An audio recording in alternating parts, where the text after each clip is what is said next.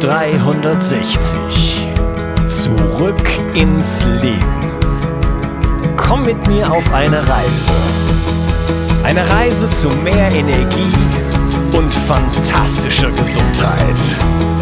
Ich möchte dir das Wissen und den Mut vermitteln, den ich gebraucht hätte, als ich ganz unten war. Dabei will ich dir helfen, wieder richtig in deine Energie zu kommen. Zurück ins Leben. Hallo ihr Lieben und herzlich willkommen zu Bio 360 Zurück ins Leben. Ja, heute geht es erneut um das Thema Jod. Und ähm, wenn du es noch nicht getan hast, hör dir meine Grundlagenfolge an über das Thema Jod. Denn in dieser Episode ähm, habe ich mir einen, eine Expertin eingeladen, die sich richtig gut auskennt zu dem Thema und wir werden ähm, richtig ins Detail gehen. Das wäre hier nicht Bio 360, wenn wir nicht der Sache wirklich auf den Kern gehen würden. In der Grundlagenfolge erfährst du, was wirklich so die Basics sind äh, vom, vom, von dem Thema Jod. Und in dieser Episode werden wir darauf nochmal aufbauen und richtig ins, in die Tiefe gehen.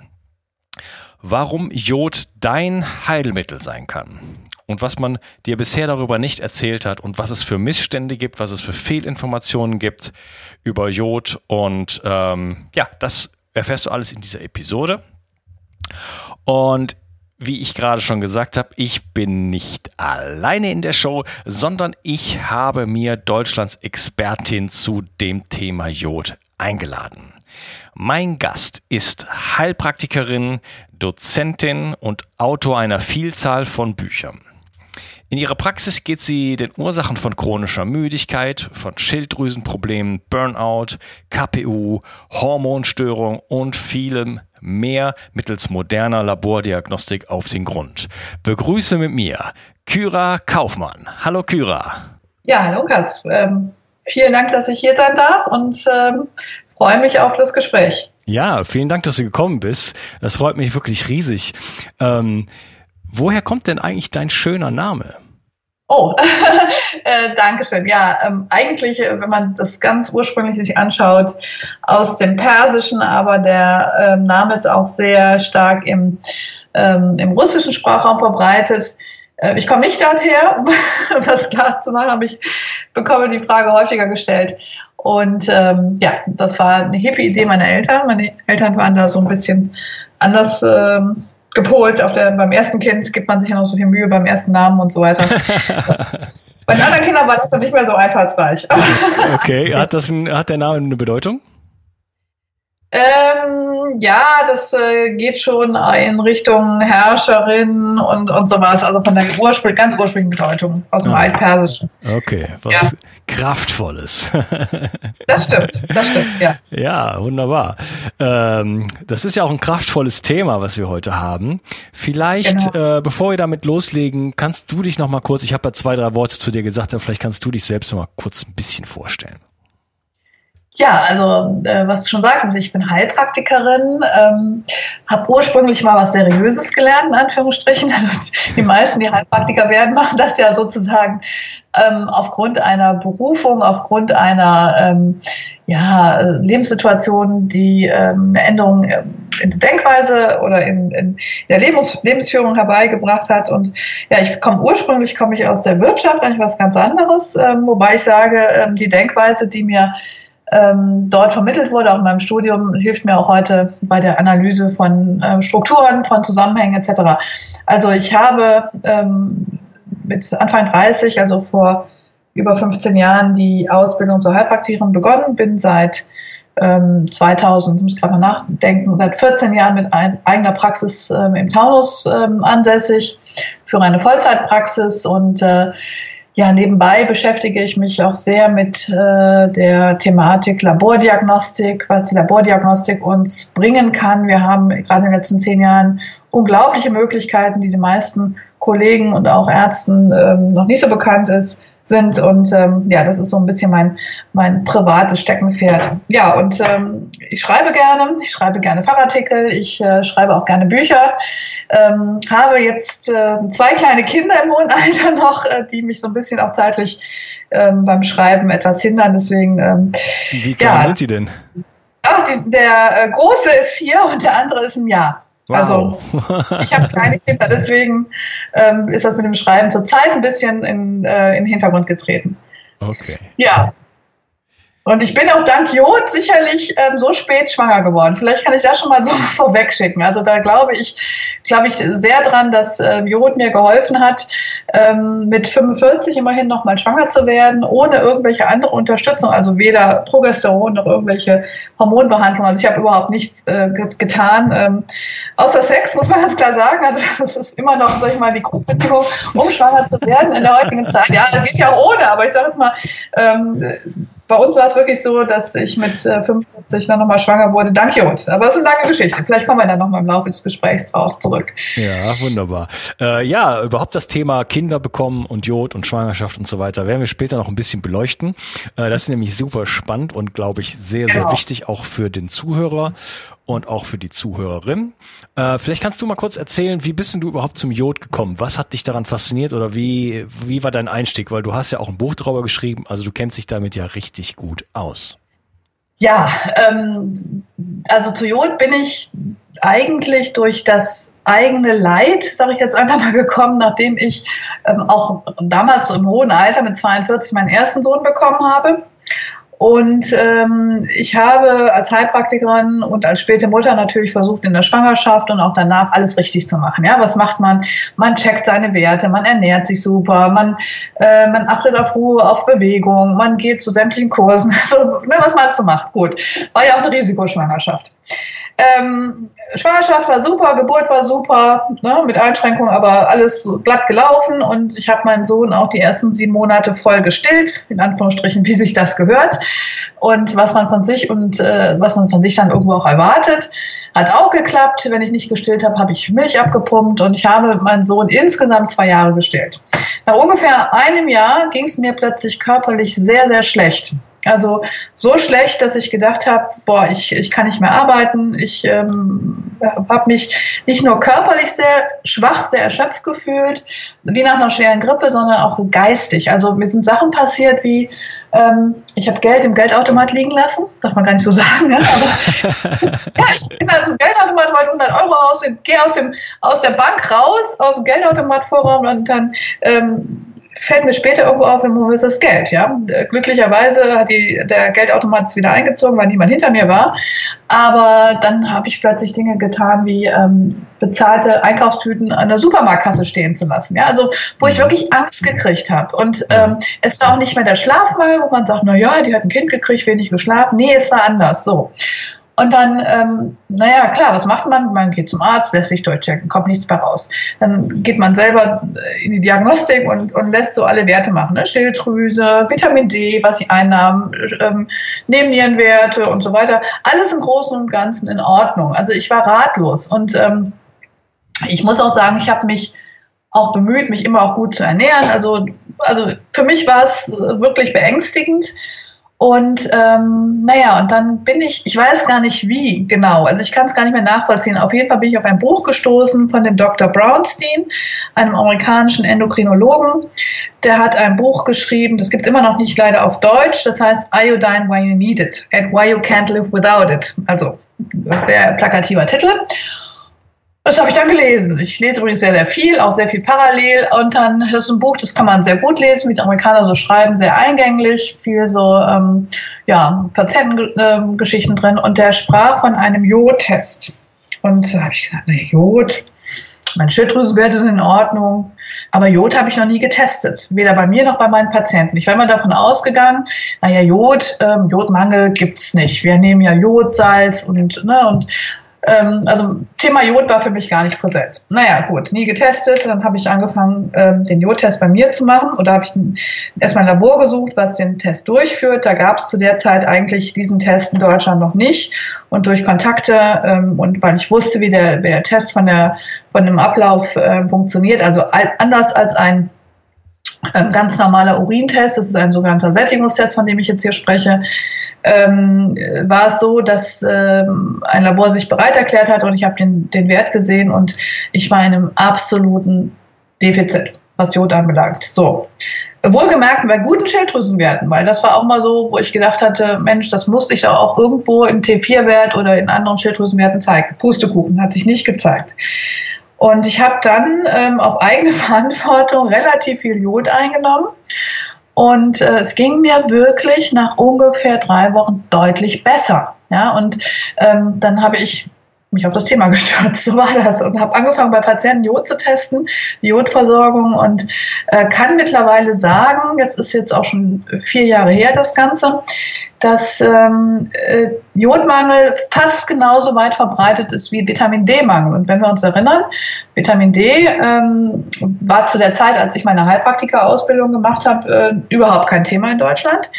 Mir wurde doch gelehrt seinerzeit, ja, Vitamin D haben in Deutschland, Vitamin D-Mangel hat in Deutschland eigentlich nur, ähm, haben zwei Personengruppen, Insassen von äh, Gefängnissen und Insassen in Anführungsstrichen von Altersheimen, die kommen nie raus.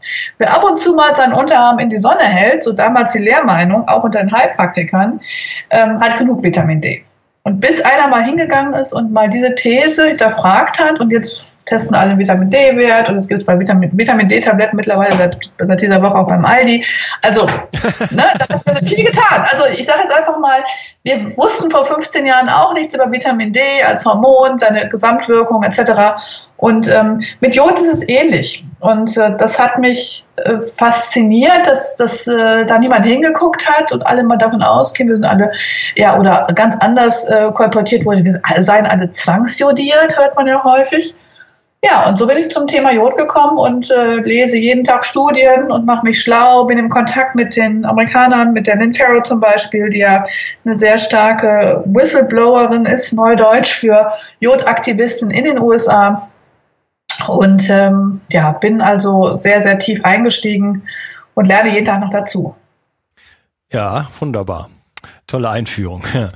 Ähm, ich möchte an dieser Stelle noch mal kurz darauf hinweisen, dass ich auch eine Solo-Episode aufgenommen habe. Die Teil wird von diesem äh, Special über vier Mineralstoffe, die du unbedingt im Griff haben solltest.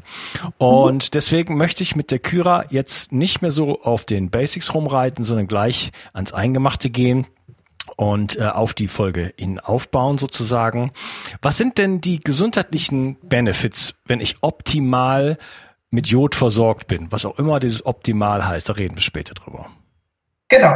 Ähm, gut, da müssen wir jetzt ganz kurz äh, sagen, dass, äh, dass wir mit einer äh, Sache aufhören müssen. Wir dürfen nicht glauben, dass die Schilddrüse alleine Jod benötigt, sondern wir müssen eigentlich davon ausgehen, dass jede einzelne Zelle im Körper Jod benötigt. Also ja. belegt ist das für ganz viele Organsysteme, sprich ja für die sämtlichen Hormondrüsen, für den Magen-Darm-Trakt, ganz besonders für die Magenschleimhautzellen, für die liquorproduzierenden, also Gehirnwasser produzierenden Organe des Gehirns, äh, für die Brustdrüse, für die Eierstöcke, für Prostata, also ähm, Nebenniere auch, dass, wenn man das jetzt nochmal zu den hormonproduzierenden Organen zählen möchte. Und ähm, nicht zuletzt auch die Speicheldrüsen. Ja, die Speicheldrüsen bestimmen ganz intensiv mit, wie äh, die Verdauung in der Stufe drunter, also im, in, ich sage jetzt mal im, im Bereich des Darm, Magen, Dünndarm, Dickdarms abläuft. Ohne die Speicheldrüsen und die, ähm, die wirkliche Jodanreicherung ähm, in den Speicheldrüsen läuft untenrum auch alles schief. Ähm, wenn wir optimal mit Jod versorgt sind, äh, natürlich brauchen wir auch Kofaktoren, das ist ja ganz wichtig. Wir dürfen uns wie immer auch in der Medizin oder in der Biologie nicht nur auf einen Nährstoff, Mikronährstoff so einschießen, aber äh, gehen wir davon aus, wir haben in den Zellen eine gute Jodversorgung. Das setzt voraus, dass die, die Kofaktoren alle auch vorhanden sind. Ähm, können, wir, können wir sagen, dass wir bis ins hohe Alter eine eigene gute Hormonproduktion haben, sprich die Eierstockfunktion, gut läuft und nicht mit 40 schon aufhört, also dass auch Frauen länger fruchtbar sein können. Dasselbe gilt für die Männer. auch die Fruchtbarkeit der Männer nimmt im Alter ab, das äh, ist auch so ein Thema, ähm, dass wir klar denken können, dass wir gut schlafen, ähm, dass wir eine gute Verdauung haben, dass die Magensäure ausreichend produziert wird, äh, was eine Grundvoraussetzung zum Beispiel ist für die Eiweißverdauung. Ähm, dass wir weniger anfällig sind für Brustkrebs, ich will das mal vorsichtig formulieren, mhm. und ähm, auch sicherlich weniger anfällig sind für sämtliche Schilddrüsenerkrankungen, inklusive Schilddrüsenkrebs und ähm, Hashimoto-Thyreoiditis und Morbus Basedow. Ganz schwieriges Thema, ne? aber ähm, das müsste man jetzt eigentlich auch noch mal eine Stunde erläutern, aber ja. wenn ich es einfach vorstellen darf. Ja, also eine, ähm, eine Jodversorgung ist essentiell ohne Jod sind wir auch nicht lebensfähig, ne, um das mal zu sagen. Es ist essentiell für das, das optimale Funktionieren des gesamten Körpers, insbesondere der Hormondrüsen. Vielleicht so, so gesagt. Ja, wunderbar. Also ich fasse mal kurz zusammen. Wir finden Jod in jeder Körperzelle und auch in höheren Konzentrationen in verschiedenen Geweben, von zum Beispiel der Brust, der Prostata, dem äh, Magen hast du erwähnt, der Haut und natürlich der Schilddrüse. Ähm, genau. Das verdeutlicht natürlich schon mal, und das ist ja auch Teil von diesem ganzen Spe Special. Äh, ich habe vier Mineralstoffe rausgesucht, die überall im Körper äh, vorhanden sind und die hunderte bis tausende Funktionen haben und an deren vermutlich sehr viele Leute einen Mangel haben und, und es nicht wissen. Mhm. Ähm, deswegen finde ich, ist das wirklich ein sehr, sehr spannendes und sehr, sehr wichtiges Thema und deswegen möchte ich dem sehr viel Raum geben. Mhm. Ähm, was sind denn jetzt ähm, die Folgen von Jodmangel? Ja, die Folgen von Jodmangel ähm, sind zum einen so ganz klassisch eine Schilddrüsenunterfunktion. Ja, das ist ja auch das, was äh, für viele Ärzte jetzt nichts unbekannt ist oder auch Heilpraktiker jetzt zuhören. Nur ähm, eine Schilddrüsenunterfunktion lässt sich nicht am TSH-Wert feststellen. Das äh, ist ganz wichtig, um das einfach mal ganz klar zu sagen. TSH ist ein Hypophysenmarker und das ist der Billigmarker der, der Kassenmedizin. Ärgert mich sehr. Ja, es ist so wirklich so, weil. du nimmst mir meine Fragen voraus. ja, also, naja, aber ähm, es ist wirklich so, dass man, ähm, dass man ähm, die Schilddrüse Unterfunktion, da können wir gleich nochmal im Detail drauf eingehen, aber äh, dass dieser akute, äh, der akute, auch der chronische Jodmangel sich nicht immer so darstellt, ist mir ganz wichtig. Ja, ja. Aber äh, wie, wie, wie, man den Jodmangel feststellt, da sprechen wir gleich mal drüber. Was, okay, mich, was mich jetzt interessieren würde, ist, wie wirkt sich das aus? Wenn ich zu wenig äh, Jod habe, was passiert dann im Körper? Was sind die Folgen davon? Dann haben wir erstmal ein Runterfahren aller Hormonsysteme. Und das ist erstmal ungünstig. Also Schilddrüse ist unser Haupt äh, großes Hormonorgan und Schilddrüsenhormone braucht jede Zelle, um die Mitochondrien zu aktivieren, unsere Energiegewinnung. Ja? Das heißt, man merkt es als vielleicht auch nur schleichen als Energieverlust. Ja, also Energieverlust ist sowas, was nicht fassbares. Ja, also das sagen viele, ich bin ziemlich schlapp oder ich habe keine Lust, äh, äh, Libido geht weg oder ich nehme zu oder meine Haut wird trocken. Das sind so die typischen Symptome. Ja, also mhm. ähm, die, die sich einstellen können. Äh, man muss ja mal vorsichtig sein, also von können sprechen. Das sind ähm, aber die ganz klassische Symptome äh, Haare gehen aus, die Haut wird teigig, nicht nur trocken, sondern auch teigig. Ähm, äh, man hat Stimmungsschwankungen möglicherweise, man wartet vergeblich auf Nachwuchs, typisches Symptom. Ähm, Zysten machen sich breit in den Eierstöcken und in der Brust. Wie viele Frauen leiden daran? Ja, und man sagt immer, ja, ne, ist halt so, dann hat sie eine fibrozystische Mastopathie, muss kontrolliert werden, machen wir regelmäßig Kontrolle, machen wir regelmäßig Mammographie, aber die Ursache wird nicht angegangen. Ja, genauso wie äh, polyzystisches Ovarialsyndrom als typische Folge ja, einer, einer Jodmangelversorgung. Die, die Eierstöcke benötigen Jod und wenn das nicht ausreichend zur Verfügung gestellt wird, ähm, ist der Eisprung nicht komplett. Wir haben nicht ausreichende Östrogenbildung. Ähm, also ganz viele Wirkungen. Wir haben außerdem durch Jod auch eine, eine Regulation unseres Östrogenhaushaltes. Ja. Frauen wissen das, Östrogen brauchen wir. Östrogen ist toll für die Haut und Haar, Haarwachstum. Also man, hat, man sieht nie so gut aus wie, wie in der Schwangerschaft äh, später mehr, weil einfach Östrogen so hoch fährt. Allerdings hat Östrogen natürlich auch negative Wirkungen. Ja. Und ähm, die negativen Wirkungen von Östrogen ähm, werden, durch, werden durch Jod eliminiert oder, oder ausgeglichen. Ähm, deswegen auch ein Teil, warum Jod äh, gegen Brustkrebs, äh, da ist ja häufig auch hormonell stimuliert, äh, wirken kann und auch ähm, präventiv wirken kann. Also der ganze Körper wird von Jodmangel beeinträchtigt. Und was für mich ganz, ganz wichtig ist, wo ich auch immer ähm, Frauen versuche aufzuklären, Jodmangel in der Schwangerschaft hat massive Folgen für das Kind, für die Mutter auch, ja, aber für das Kind vor allen Dingen, weil äh, wir wissen aus, den, aus verschiedenen Forschungen, aus, aus verschiedenen Studien, dass Jodmangel ähm, mit ähm, Einbußen beim IQ bis zu 13 Punkten und das ist schon, äh, wenn man es in Gehaltsklassen ausrechnen würde, schon massiv. Ja. Ähm, und auch ähm, beim Thema Autismus mit einer Rolle spielt. Das heißt, eine Jodmangelversorgung in der Schwangerschaft ist quasi oder kaum noch aufzuholen für das Kind, was dann geboren wird, unter Jodmangel. Ähm, Frauen müssen, und da, da ist, ist auch ganz klar, ist im, ich weiß nicht, ob, ob, ich da jetzt zu weit fahre oder ob du da später nochmal drauf eingehen möchtest, aber es gibt in Deutschland eine sogenannte Jodprophylaxe, verankert im Mutterpass. Jede jede Frau, die jetzt äh, schwanger werden möchte oder schwanger ist oder schwanger war, soll man ihren Mutterpass gucken. Da stehen zwei Seiten drin zur Jodprophylaxe. Ah, okay. Die werden einfach überblättert die werden überblättert. Der Gynäkologe oder die Hebamme, je nachdem, wer da die, die betreuende Person ist, muss über die Jodprophylaxe in der Schwangerschaft und auch in der Stillzeit nach der Entbindung talk nochmal die Jodprophylaxe-Aufklärung aufklären.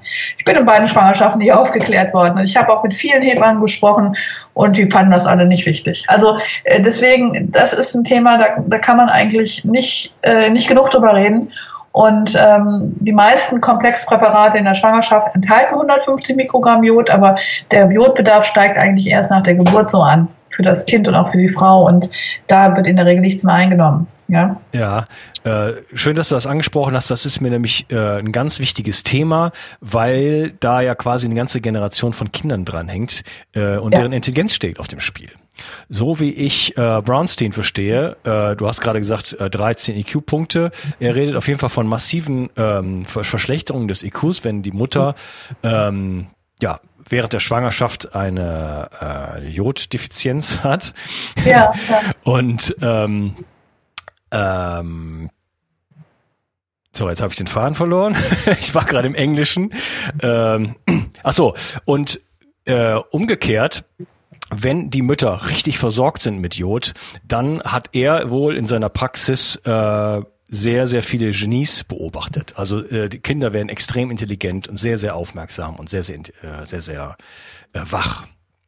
Genau, und äh, das Problem ist ja heute, dass wir eine, eine Überdiagnostik zum Thema sogenannte ADHS-Syndrom haben, äh, dass zum Teil äh, Hälfte der Klassen von Erstklässlern schon Medikinet nehmen oder Ritalin ohne auf die Ursachen zu gehen. Ich will gar nicht sagen, dass alles äh, Jodmangel ist. Sicherlich auch ein Teil oder auch Vitamin D-Mangel, Omega-3-Fettsäurenmangel. Da sind viele, viele Mikro Mikronährstoffe, äh, die bei Kindern heutzutage sicherlich im, im Minus sind. Zumindest wenn ich das einfach mal von meinen Praxiserfahrungen herleiten darf. Ich untersuche viele Kinder. Ähm, und Jodmangel ist, äh, ist ganz, ganz äh, extrem. Und äh, man kann, es gibt Studien, die mir ein bisschen Hoffnung machen, dass wenn ähm, im frühen Kindesalter Jod supplementiert wird, aber welche Frau denkt darüber nach? Ja, das Wissen ist nicht da. Ähm, und welches Kind richt, äh, bekommt regelmäßig die Menge an Algen und die Menge an ähm, äh, oder Meeresfrüchten oder Fisch. Ja, die meisten Kinder sind ja nicht so die Fischesser. Meine Söhne zum Beispiel auch im Moment nicht. Ähm, wie, wie bekomme ich das Jod ins Kind? Und äh, wenn man nur die DGE Empfehlungen für die Zufuhr sieht, ist die Hälfte brauchen Kinder, also die Hälfte der Zufuhr aufgrund des, des äh, Gehirnwachstums schon und äh, der Schilddrüsenfunktion von der Erwachsenenzufuhr, also nämlich 100, 100 Mikrogramm pro Tag Jod für einen Vierjährigen. Ja? ja. Und das, das ist immens. Und ähm, gut, die DGE-Vorgaben stimmen hinten und vorne nicht in Summe, aber ähm, äh, zumindest ähm, kriegen die meisten Kinder nicht die 100 Mikrogramm. Mhm. Das kann man sagen. Okay. Wie war das denn bei dir? Du sagtest nach deiner, nach der Schwangerschaft mit dem ersten Kind, danach hattest du die äh, Probleme im geistigen Bereich. Ähm, liegt das daran, dass du dein Jod an dein Kind abgegeben hast? Genau, das ist, was ich auch nicht wusste. Ich wusste nicht, dass die, dass die Brust so viel Jod benötigt. Ich wusste, in der Schwangerschaft habe ich so ein Komplexpräparat genommen mit 150 Mikrogramm Jod, ganz klar, so, ne, was man macht.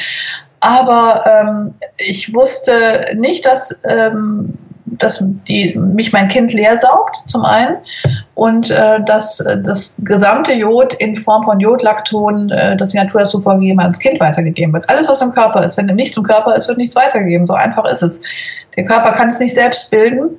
und ähm, mein Jodmangel war schon massiv. Im Übrigen, ähm, vielleicht bevor ich das hinterher vergesse zu sagen, ich habe in der zweiten Schwangerschaft dann auch Jod supplementiert, noch höher als in der ersten, aber ich habe auch keine Erfahrungswerte. Ich hatte auch Angst, zu viel Jod einzunehmen. Und ich kam trotz der Einnahme von ein Milligramm, äh, äh, doch ein Milligramm, so, ich muss, dass ich nichts falsch sage. Ich habe also 1000 äh, Mikrogramm, ein Milligramm Jod eingenommen in der Schwangerschaft und in der Stillzeit. Das darf ich auch so niemandem offiziell empfehlen, ja, sondern das mhm. war auch abgesprochen mit meinem Gynäkologen und mit mir und äh, Labor getestet etc. Ähm, die Vorgaben in Deutschland sagen 250 Mikrogramm, aber ich bin jetzt einfach ehrlich, ich habe äh, ein Milligramm eingenommen und kam trotzdem in Jodmangel auch nach der zweiten Stillzeit, weil ich viel gestillt habe und ähm, ähm, je mehr ich ähm, Jod eingenommen habe, je mehr Milch hatte ich auch. Das kennen übrigens auch die Tierärzte aus der, aus der Landwirtschaft, deswegen kriegen die Kühe auch Jod. Eigentlich ganz einfach. das regt die Milchbildung an. Ja? Also wenn Frauen nicht stillen können ähm, nach der Geburt, ist das auch oft Jodmangel. Kommen wir nochmal auf die Mangelsymptome zurück. Ja. Mhm, okay. Ja, wunderbar. Das möchte ich nochmal kurz zusammenfassen, weil ich es so wichtig finde. Eine Frau muss einen ausreichenden, was auch immer das ist, da reden wir gleich drüber, Jodspiegel haben, um ein gesundes, intelligentes Kind zur Welt zu bringen. Und den muss sie auch durch während der Schwangerschaft aufrechterhalten. Und äh, im, im schlimmsten Fall kommt ein ja nicht intelligentes Kind zur Welt und äh, selbst die Mutter kann darunter leiden, so wie du es erlebt hast. Ja, oder kein optimal intelligentes Kind, weil jetzt äh, geht der Aufschrei vielleicht, mein Kind ist intelligent, ich habe keinen Jod eingenommen, das lasse ich mir nicht sagen. Ne? Also, nein, nein, das vielleicht ein bisschen, ja, also man, man hätte vielleicht ähm, den IQ äh, höher durch eine, vielleicht vorsichtig formuliert, durch eine optimale Jodzufuhr. Ne? Also es besteht die und Chance. die, die Chance, ja. Und äh, natürlich hat IQ auch was mit, äh, mit, mit Epigenetik, in welchem Umfeld wachse ich auf, etc. zu tun. Aber ähm, wenn wir wissen, wir können das auf so einfache Weise beeinflussen, warum nicht? Ne? Mhm, okay, wunderbar. Jetzt ist das Jod, wir hatten es ja schon so, ein paar Mal ist es schon so durchgeklungen, ziemlich kontrovers. Ich ja. zitiere mal kurz äh, die Wikipedia. Da steht Folgendes drin. Jod wird nahezu ausschließlich zum Aufbau der Schilddrüsenhormone benötigt. Da haben wir ja gerade von dir gelernt, stimmt nicht, richtig? Ja, könnte ich jetzt mal ändern, Wikipedia. Wenn ich Zeit habe, kann ich da auch schon schreiben. Aber das ist natürlich ähm, äh, seit 1954 widerlegt. Aber Wikipedia ist jetzt auch nicht, da darf jeder Laie alles schreiben. Also von daher Haken wir es mal ab. Stimmt nicht. Hm. Genau. Ist jetzt einfach nur mal so ein Beispiel. Genau. Aber, ja, äh, dann reden wir über die DGE, die Welt oder die WHO, die äh, World Health Organization. Die haben beide eine sehr ähnliche Empfehlung äh, von, ich sage jetzt mal ganz grob, 200 Mikrogramm Jod pro Tag pro erwachsenem Mann, glaube ich. So was in der Richtung. Ne? Genau. Ähm, ja. Was hältst du von dieser Empfehlung? Ja, ähm, da muss man verstehen, wie kam diese Empfehlung zustande. Und zwar, die WHO hat immer noch weltweit das Problem, ähm, das Problem betrifft uns in dem Maße jetzt nicht mehr Mitteleuropa, aber ähm, dass ähm, Jodmangel immer noch der, ähm, der häufigste angeborene Grund für Retardismus ist, also für eine, eine angeborene ähm, ähm, geistige Behinderung und oder Retardierung heißt der Begriff, so nicht Retardismus, Retardierung. Und ähm, die WHO hat große Programme weltweit laufen, um dem beizukommen. Also zum Beispiel Indonesien, äh, bis vor wenigen Jahren auch noch im Apennin in Italien etc. Und ähm, diese ganz schwere Form ähm, des Jodmangels haben wir hier nicht mehr. Ähm, wir wissen, dass die WHO sagt auch mindestens 200 Mikrogramm. Es lässt nach oben offen. Auch die DGE äh, hat es abgeleitet von den WHO-Empfehlungen. Im Übrigen auch die Ernährungsgesellschaften von Schweiz und Österreich ähm, äh, mindestens 2 Mikrogramm am Tag für einen normalen Erwachsenen im Sinne von äh, mittleren Alters. Ähm, für ältere Erwachsene schränkt man das wieder ein aufgrund der, der nachlassenden Nierenfunktion. 2 Mikrogramm zur Verhinderung von Schilddrüsenerkrankungen. Was versteht Schilddrüse, äh, was versteht die WHO unter Schilddrüsenerkrankungen? Ein Kretinismus und ein Kropf. Ja, mhm. Ein, und ähm, das ist was, was äh, als gesichert auch gilt. Wenn wir zumindest diese 200 Mikrogramm am Tag zuführen, können wir eine schwerste Erkrankung der Schilddrüse ähm, verhindern. So, Jetzt ist halt die Frage, wollen wir nur das oder wollen wir mehr? Das ist so ähnlich wie Vitamin C, Zufuhrempfehlung, verhindern, äh, verhindern ähm, ähm, Skorbut. Skorbut ne? oder Vitamin D, Rachitis, also ähm, ähm, Pelagra, Vitamin B3. Es gibt überall ähm, auch so ähm, schwerste Mangelerkrankungen. Das heißt aber nicht, dass wir mit einem Vitamin D-Wert von, von 20 Nanogramm pro Deziliter Serumblut ähm, dann auch die Effekte haben auf, auf das Immunsystem, auf das Hormonsystem. Wir verhindern dann wirklich nur die Rachitis. Ja? Ähm, also ähnliche, ähnlich, müssen, ähnlich müssen wir da auch die Werte von der DGE und der WHO ähm, interpretieren. Mhm. Nicht, ähm, nicht hier betrachtet werden die extraterritorialen, also die Wirkung von Vitamin, äh, Entschuldigung, Vitamin D jetzt, Jod auf, äh, auf den Gesamtorganismus und ähm, den Bedarf des gesamten Organismus. Der ist hier bei der WHO nicht erfasst und auch nicht eine optim optimale ähm, Funktion der Schilddrüse, sondern es geht hier wirklich um die Verhinderung einer schwersten Erkrankung. Mehr will der Wert auch nicht sagen und das äh, ist auch ganz klar so definiert. Das ist Nur, so ungefähr, das, als wenn man äh, einem Schüler die Empfehlung geben würde, schreib immer eine 4 minus, das reicht. Genau, das, so kann man das ganz, ganz plakativ sagen. Also äh, das ist dann ausreichend und ähm, ähm, damit kommst du so durch. Damit wirst du quasi versetzt, aber, zwar, aber mehr. Zwar ohne Energie, atemlos, mit Gewichtsproblemen, äh, schwankender Temperatur, ohne Kraft, äh, mit äh, wechselnder Herdrate und Menstruationsbeschwerden, aber du hast keinen Kopf. Ganz genau. Und ähm, da muss ich dringend was ändern und äh, weil eigentlich auch die die Erforschung und die Forschung zu Jod, aber so ist es leider in der Medizin. Äh, das Wissen aus der Biologie und Chemie kommt Jahrzehnte später auch erst in der ähm, in der Medizin an und ähm, das versuche ich auch zu forcieren, zum Beispiel durch Veranstaltungen, Jodkongress etc. Die meisten Ärzte wissen es nicht und die meisten Heilpraktiker auch nicht, dass der gesamte Körper Jod benötigt, obwohl es seit 1954 bekannt ist. 1954 hat man Jod in der Brustdrüse äh, isoliert und auch definiert. Das war, das kann man heute noch nachlesen. Ähm, Vielleicht äh, kann man sagen, ähm, dass Jod so ein bisschen äh, diesen Weg gegangen ist, als äh, dieses, diese Isolierung oder diesen, den Fokus Jod gleich Schilddrüse hat was damit zu tun, so verstehe ich das, dass die Entdeckung von Jod in der Schilddrüse im Jahr 1895 durch den deutschen Chemiker und Biologen Baumann ähm, riesig gehypt wurde. Ne? Also es, man hat dann, man hatte immer vermutet, da gibt es einen Zusammenhang, aber ähm, 1895 hatte er das isoliert, Jod gefunden in der Schilddrüse, hat gesagt, haha, Kurze Zeit später war der Mann tot. Und es hat keiner weiter geforscht. man, hat, man hat dann gesagt, ja, Jod in der Schilddrüse und keiner hat gesagt, naja, könnte ja auch woanders sein. Man kam gar nicht auf die Idee. Also ähm, bis 1954 die Polen da plötzlich Jod in der Brust gefunden haben. Ja? Und so lange dauert Forschung und, ähm, und das mit der Brust wissen die Gynäkologen heute noch nicht. So. Ja, Wahnsinn.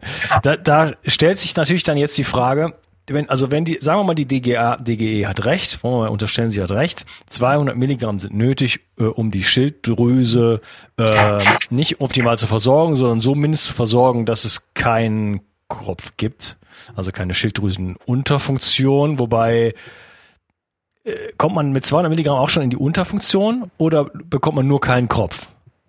Hm, das ist schwierig zu beantworten. Das gilt ja für, generell für solche ähm, Pauschalempfehlungen. Ne? Ähm, ähm, um nochmal beim Beispiel Vitamin D zu bleiben, wir wissen ja heute, wir haben Vitamin D-Rezeptoren, die können mutiert sein und dann brauchen die Leute einfach das, das vier-, fünffache, um überhaupt einen normalen Spiegel zu kriegen, beziehungsweise die Wirkung.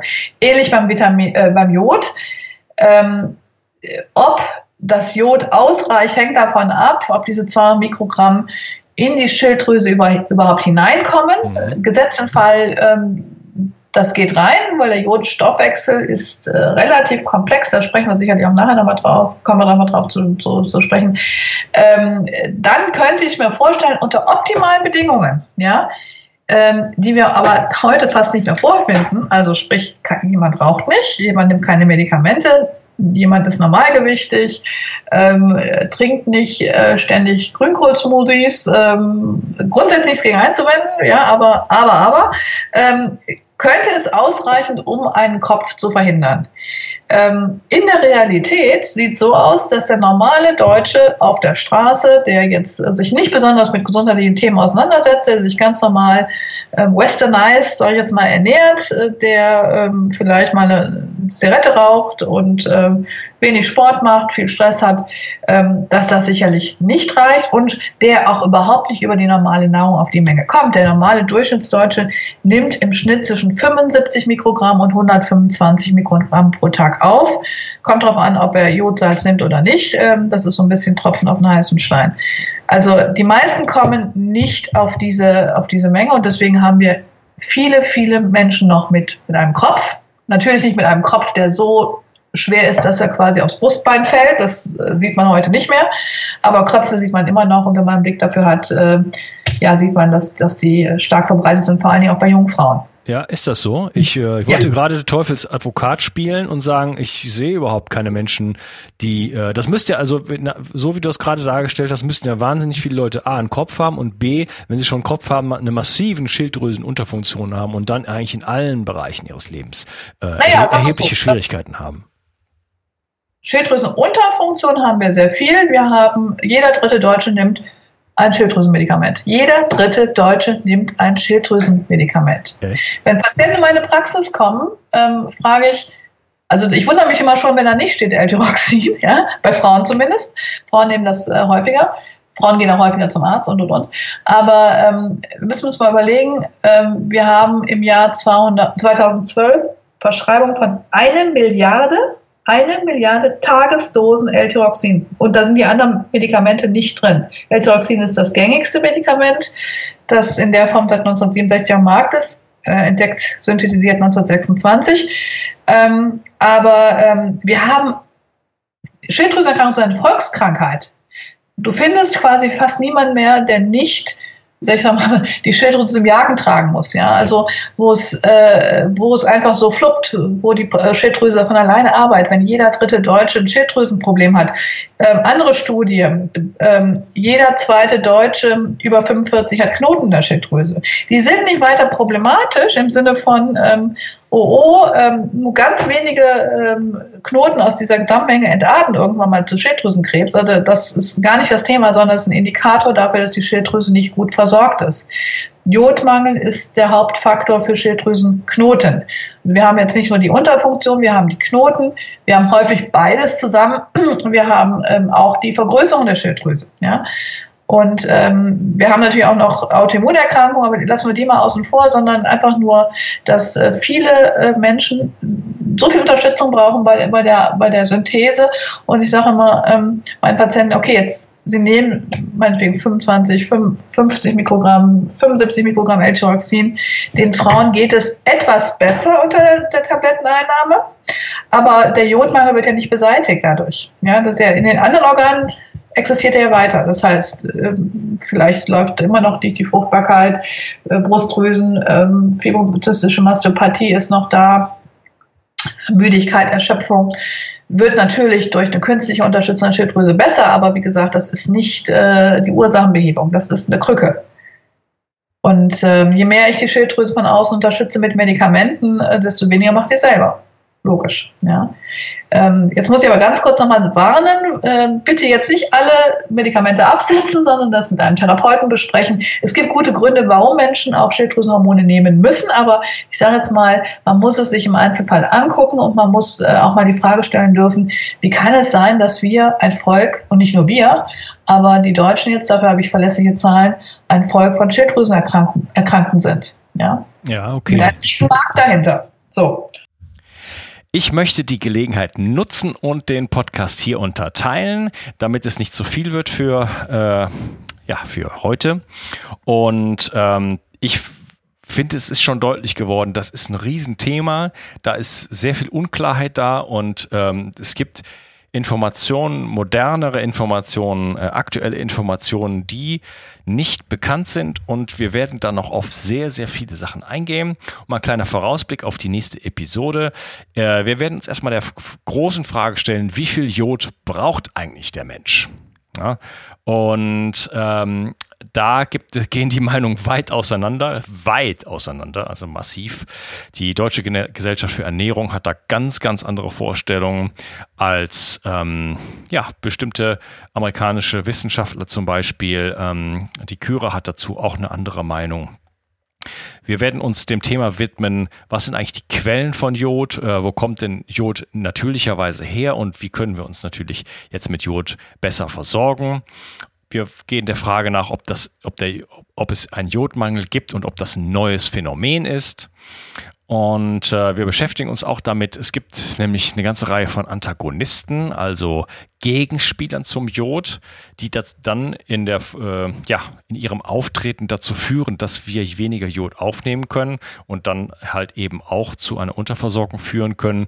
Und wir reden über äh, Verbündete des Jods.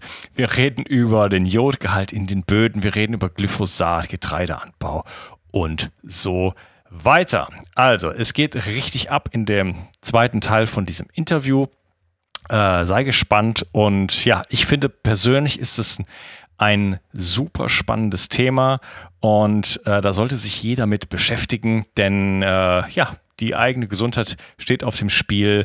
Äh, man kann sehr, sehr viel für die eigenen Kinder tun. Ähm, ja, hörst dir an und ich freue mich, dass du heute dabei warst. Wenn du das Gefühl hast, dieser Podcast bringt dir etwas, diese Episode hat dir was gebracht, der Podcast Mein Schaffen hier an sich bringt dir etwas, dann ähm, komm doch einfach mal jetzt auf meine Seite bio360.de und da gibt es den Reiter Ich helfe dem Projekt und in ein paar Sekunden kannst du diesen Podcast unterstützen. Ähm, es kostet dich keinen Pfennig, ein paar Mausklicks und du kannst mir wirklich dabei helfen, ja, meine Arbeit hier weiterzutreiben, wenn dich das beglückt. Ich freue mich, dass du heute da warst und ich wünsche dir einen super schönen Tag. Dein Onkas. Ciao. Bio 360. Zurück ins Leben. Komm mit mir auf eine Reise eine Reise zu mehr Energie und fantastischer Gesundheit. Ich möchte dir das Wissen und den Mut vermitteln, den ich gebraucht hätte, als ich ganz unten war. Dabei will ich dir helfen, wieder richtig in deine Energie zu kommen. Zurück ins Leben.